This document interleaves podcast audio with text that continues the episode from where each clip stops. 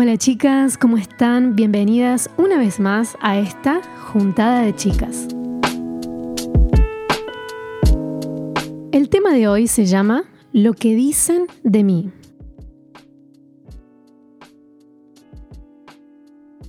Cuando iba a quinto grado de la escuela primaria, mis padres decidieron mudarse a otra localidad de la ciudad de Córdoba. Recuerdo que fue un proceso difícil para mí. Imagínense, dejar una escuela, la escuela a la que asistí por seis años, dejar una casa, un barrio, recuerdos. Me costó adaptarme a la nueva escuela, nuevos compañeros, nuevo barrio, nueva casa. Pero recuerdo que lo que hacía ese proceso aún más difícil era saber que yo no podía hacer nada para cambiar esa situación. Tenía que adaptarme a la decisión tomada por mis padres. Esta historia luego se tornó muy linda al pasar de los años, pero la realidad es que muchas de nosotras hemos estado alguna vez expuestas a situaciones en las que quizás no teníamos otra opción, algo más para elegir. No podíamos decidir por algo diferente y nos veíamos afectadas, positiva o negativamente, a causa de las decisiones o actos de otros. Y ahora quiero hacerte una pregunta. ¿Sentís que alguna vez fuiste afectada por alguien? ¿Por una situación? ¿Por culpa de algo, de alguna persona? Muchas de nosotras hemos sido dañadas en algún área de nuestra vida en algún momento. Y de eso vamos a hablar hoy. Una de las áreas en las que las mujeres son más afectadas, en su mayoría, es en el autoestima. Cuando leo o escucho la palabra autoestima, automáticamente pienso en belleza. Y todos tenemos un anhelo por belleza, creo. Y no está mal. Querer vernos arregladas, tener nuestra casa decorada como nos gusta y entre tantas otras cosas, ¿no? Pero acá entra en juego otro término, que es el estándar de belleza. Estos estándares que nos dicen qué se considera lindo, qué se considera hermoso. Y ahí surge ese ideal de belleza. Y en este caso, hablando del ideal de belleza femenina, lo podemos ver asociado a tener la piel perfecta, cierto tipo de ropa, color y corte de pelo, entre otras cosas. Pero lamentablemente esto produce un efecto, un efecto negativo muchas veces en la construcción de la identidad de la mujer, de la persona. Esto afecta a las niñas que pasan a la adolescencia y también puede afectar a cualquier mujer en el mundo y esto incluso puede afectar la manera en que nos relacionamos con otros. No sé si te pasó alguna vez de entrar a Instagram, ver las historias de algunas chicas, lo que tienen, lo que hacen, o incluso ver publicidades y automáticamente comenzar a compararte. Y si tuviera que describir esa situación en una frase, sería más o menos como comparar tu detrás de escena con los momentos más destacados de otros porque siendo sinceras, no hay mucho de ese detrás de escena en las redes sociales. Mayormente podemos ver fotos y videos editados, historias con un recorte de la realidad, y todo esto claramente no llega a mostrar el 100% de la realidad. Pero esto no es algo nuevo, o por lo menos es algo que muchas de nosotras lo hemos pasado alguna vez. Recuerdo esa época de la adolescencia donde comenzás a ser más consciente de la ropa que te pones, te producís más y de a poco es como que querés verte arreglada. A mí me encanta esa etapa, pero puede ser un tiempo difícil si nuestra identidad está construida sobre influencias que nos hacen sentir que nuestro cuerpo, nuestro pelo, nuestro color de piel no está bien o, o que tiene algo mal, digamos. Y ahí comienza esa lucha donde tenemos que decidir si voy a rechazar lo que soy, si me voy a autocriticar, condenar, me voy a rechazar a mí misma o voy a intentar amarme como soy, buscar aceptarme poco a poco y agradecer quién soy, ¿no? Quizás no podamos llegar a ese extremo de decir acepto todo de mí, me encanta todo de mí, pero sí se puede aprender a amarse poco a poco, aceptar cada día como somos y darle gracias a Dios ¿no? por lo que somos. Pero ojo, no está mal que estos pensamientos se crucen por nuestra mente. La mayoría de las personas en el mundo luchan con algo, con aceptar algo de sí mismo, de su cuerpo, de su personalidad. Algo seguramente puede que no te guste de vos. Pero lo peligroso no es eso, sino alimentar esos pensamientos. Porque el pensamiento se puede cruzar por tu mente, pero está en vos la decisión de alimentarlo o frenarlo, ponerle un stop y decir, no, este pensamiento no lo quiero en mi mente. Hablé del aspecto físico, pero la identidad de una mujer puede verse afectada por muchas otras cosas, tales como crecer con palabras destructivas, palabras negativas que otras personas te digan constantemente, que personas a las que vos amás o admirás te digan palabras hirientes, o quizás el tener padres que no fueron presentes, o falta de expresiones de cariño hacia vos, decepciones o fracasos en proyectos, en trabajos, en relaciones. Situaciones como estas pueden dañar también nuestra identidad y la imagen que tenemos de nosotras mismas, llevándonos a estar pendientes constantemente de lo que otros dicen de nosotras. Hay un libro que leí hace un tiempo llamado Sin Vergüenza de Christine Kane y el capítulo 8 me llamó mucho la atención. Se llama Él sanó mi mente y les voy a leer una parte. Cuando era estudiante universitaria, me subía al tren cada mañana a las 7.30 desde la estación Seven Hills en los suburbios al oeste de Sydney, donde vivía hasta la estación Redfern en el centro de Sydney, donde estaba situado mi campus. El viaje tomaba 45 minutos y estaba agradecida por ese tiempo, porque durante esos viajes normalmente me ponía al día en mis tareas. Una mañana en particular iba un poco tarde, y tenía muchas cosas en mi mente debido a un importante examen que tenía ese día. Cuando llegué a lo alto de las escaleras que conducían a las diversas plataformas, salté un paso habitual, comprobar el panel por si había retrasos o cambios de plataforma. Oí que llegaba un tren a la plataforma 4 y de inmediato me apresuré a bajar las escaleras y me metí dentro del tren de un salto cuando iban a cerrarse las puertas. Ay, lo logré por poco, pensé, y me relajé en el asiento.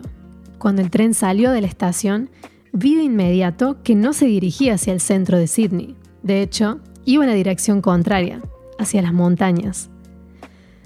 Comencé a sentir pánico cuando el tren cobraba velocidad y sonó un anuncio por los altavoces que nos decía que disfrutáramos del viaje en el tren expreso a Catumba, las hermosas montañas azules.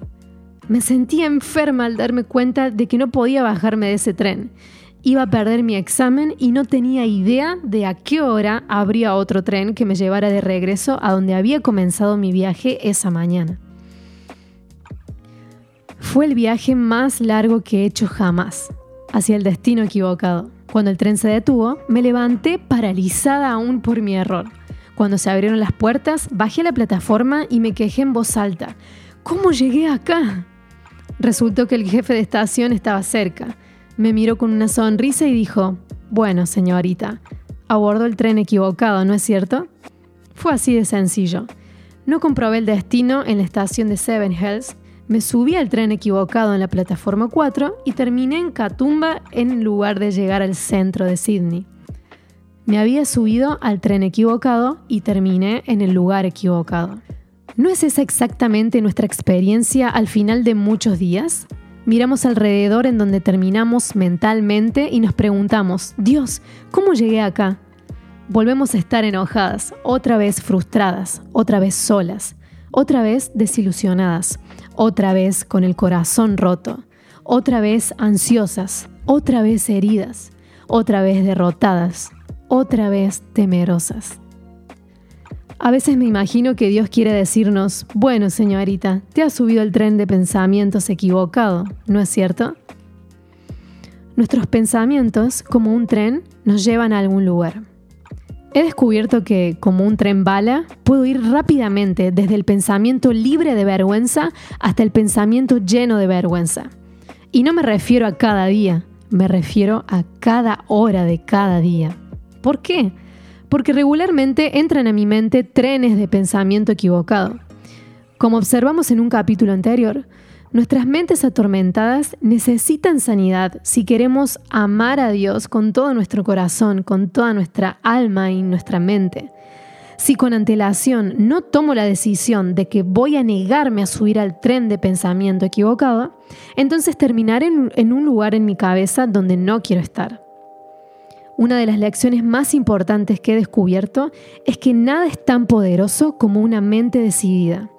Una mente que ha decidido con antelación tiene el poder de controlar el modo en que discurre el día y el camino por el que va su vida.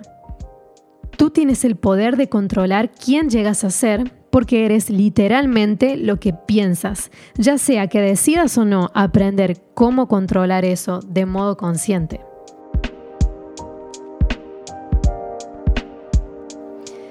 Proverbios 23:7 dice, porque cuál es su pensamiento en su corazón, tal es él. Por lo tanto, es crucial que dirijamos nuestra mente. Si no lo hacemos, nuestra mente nos dirigirá a nosotras. Esta ha sido una batalla continuada para mí en mi viaje, desde una vida llena de vergüenza hacia una vida libre de vergüenza y probablemente también lo será para ti. Si no observamos el panel de destinos y nos subimos a cualquier tren, iremos a cualquier parte. Pero si escogemos con atención el tren en el que realmente queremos estar, llegaremos a ese destino y eso es lo que queremos aprender a hacer. Bueno, hasta acá te leo este capítulo y aprovecho para preguntarte, ¿a qué tren te estás subiendo hoy? O dicho de otra manera, ¿qué pensamientos estás alimentando hoy? Quizás no puedas eliminar de tu mente todo lo que viviste, las situaciones de la vida que ya sea por palabras, acciones, decisiones de otros, te llevaron a pensar que sos una persona débil, incapaz, fea, abandonada, insuficiente, rechazada, sea lo que sea. Lamentablemente no se puede cambiar el pasado, pero sí podés cambiar lo que querés para tu vida hoy y en el futuro.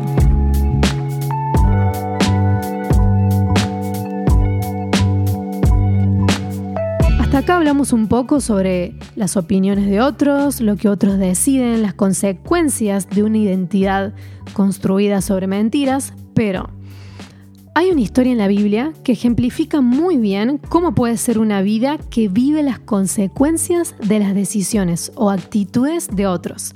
Y esta es la historia de Mefiboset, que está en Primera de Samuel 31 si quieres leerla.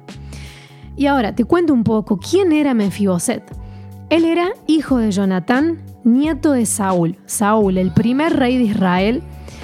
Así que quiere decir que Mefiboset era un príncipe, alguien de linaje real en el pueblo de Israel, alguien que disfrutó vivir en el palacio real, alguien que había probado la comida del rey, que ya había vestido la ropa de los hijos del rey. Pero ¿qué pasó con él? Bueno, Jonatán, su padre, y su abuelo Saúl murieron en medio de una guerra, un momento muy complicado. Cuando su nodriza, la mujer que lo cuidaba, se entera de esto, lo tomó en sus brazos y mientras ella corre, se tropieza y el niño se cae. Y en esa caída tan dura dice que él quedó cojo para toda la vida, quedó lisiado de sus pies. Mefiboset lo perdió todo de un solo golpe. Perdió su abuelo, el rey, perdió su padre, Jonatán, y perdió sus tíos, perdió la posibilidad de volver a caminar y, al abandonar el palacio y huir, perdió la herencia de la familia del rey, sus tierras, sus posesiones, sus riquezas. Después esta historia continúa y él se encuentra con el rey David y, David viene y le devuelve todo lo que él perdió y hace que él se sienta a comer en su mesa, en la mesa real otra vez y restaura su vida nuevamente. Pero hoy quiero decirte a través de esto que no importa en qué condiciones estén tus emociones hoy, en qué condiciones esté tu corazón o tu cuerpo, todas las áreas de tu vida pueden ser transformadas. Una mentira que constantemente trata de convencernos en esta sociedad es que no somos suficientes, que siempre te falta un poco más. Pero podemos ver también otra historia que está en la Biblia y es la historia de Jesús. Cuando él va a ser bautizado por Juan, en ese momento Jesús no había hecho inicio en su ministerio, no había hecho todos esos milagros que podemos leer en la Biblia, todas esas personas que fueron libres gracias a Él, todas las personas que Él amó, todo lo que Él hizo aún no había pasado.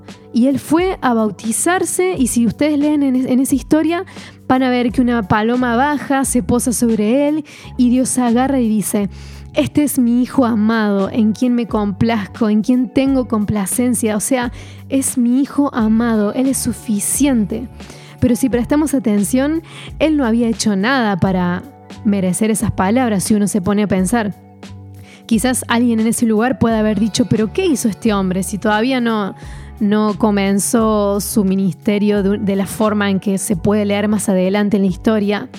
Pero podemos ver cómo Dios como Padre le dice, Él es mi Hijo amado y no tiene que hacer nada para que yo lo ame más o lo ame menos. Él es suficiente para mí.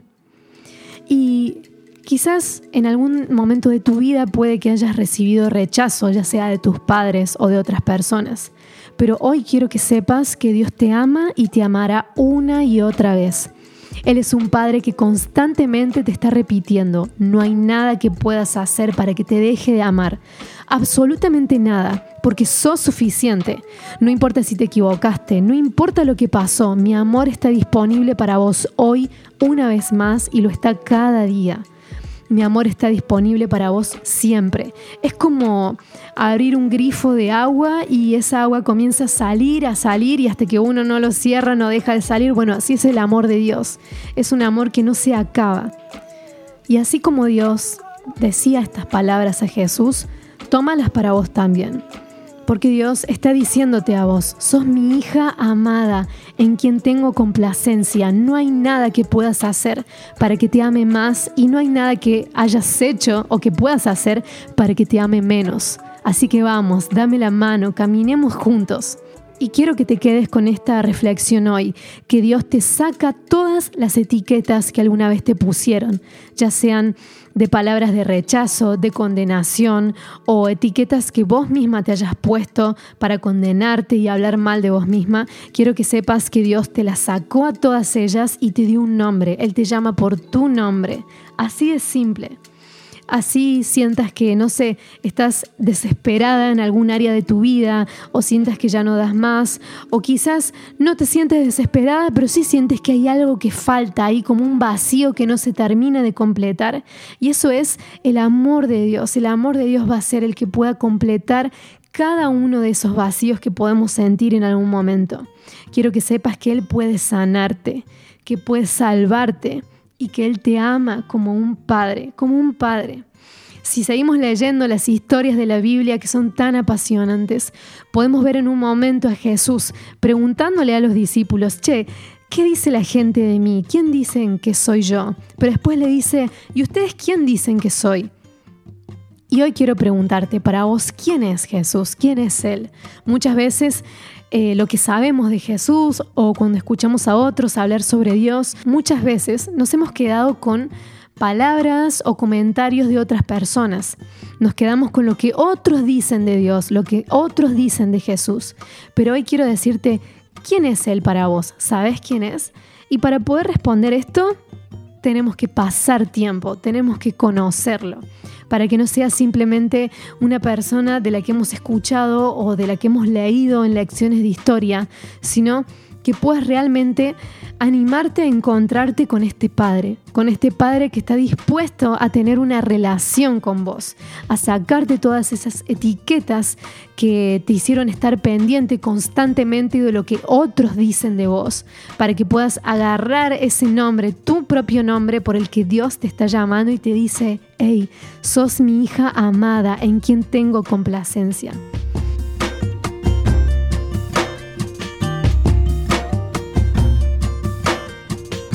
Bueno chicas, hoy les dejo esta reflexión y quiero decirte que si tenés alguna duda, algo que quieras comentar o una pregunta que quieras hacer, puedes escribirnos a través de arroba juntada de chicas porque ese espacio está disponible para vos, para avisarte cuando salga un nuevo podcast sobre los programas de radio, los escritos que estamos haciendo, así que no te pierdas nada de todo el contenido que estamos haciendo especialmente para vos. Te mando un abrazo y nos vemos en la próxima juntada de chicas.